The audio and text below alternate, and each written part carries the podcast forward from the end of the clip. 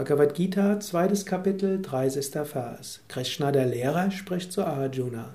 Dies, das im Körper jedes Menschen wohnende, ist stets unzerstörbar, o Arjuna.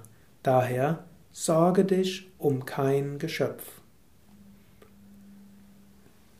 Mitgefühl ist gut. Für andere da zu sein ist gut. Durchaus auch gewisse Sorgen zu haben, um anderen helfen zu können, ist gut. Wenn du dich um dein Kind sorgst, wirst du dafür sorgen, dass es dem Kind gut geht. Aber es gibt einen Unterschied zwischen Sorgen und Sorgen. Das eine Sorgen ist darauf ausgerichtet zu überlegen, was ist meine Aufgabe, was ist meine Pflicht, was kann ich tun.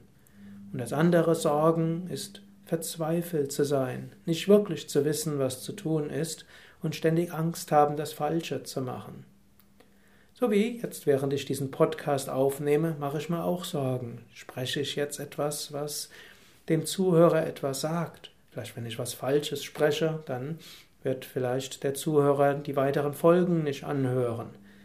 Vielleicht, wenn ich was Falsches sage, werde ich jemandem den Tag vermiesen. Ich weiß ja, es gibt etwa momentan tausend Menschen, die sich diesen Podcast jeden Morgen anschauen, anhören.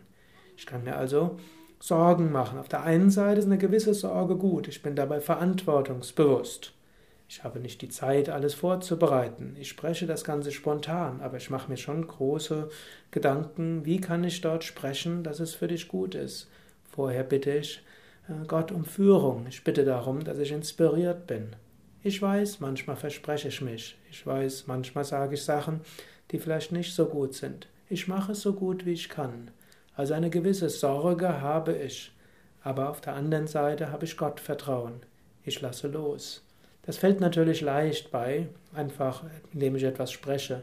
Ich sehe jetzt die Menschen nicht, denen ich etwas sage. Aber dennoch, dieses Prinzip ist überall anwendbar.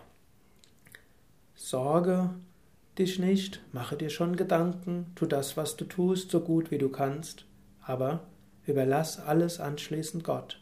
So kannst du sorgenfrei und doch mit großer Bewusstheit und mit großem Engagement tun, was du zu tun hast.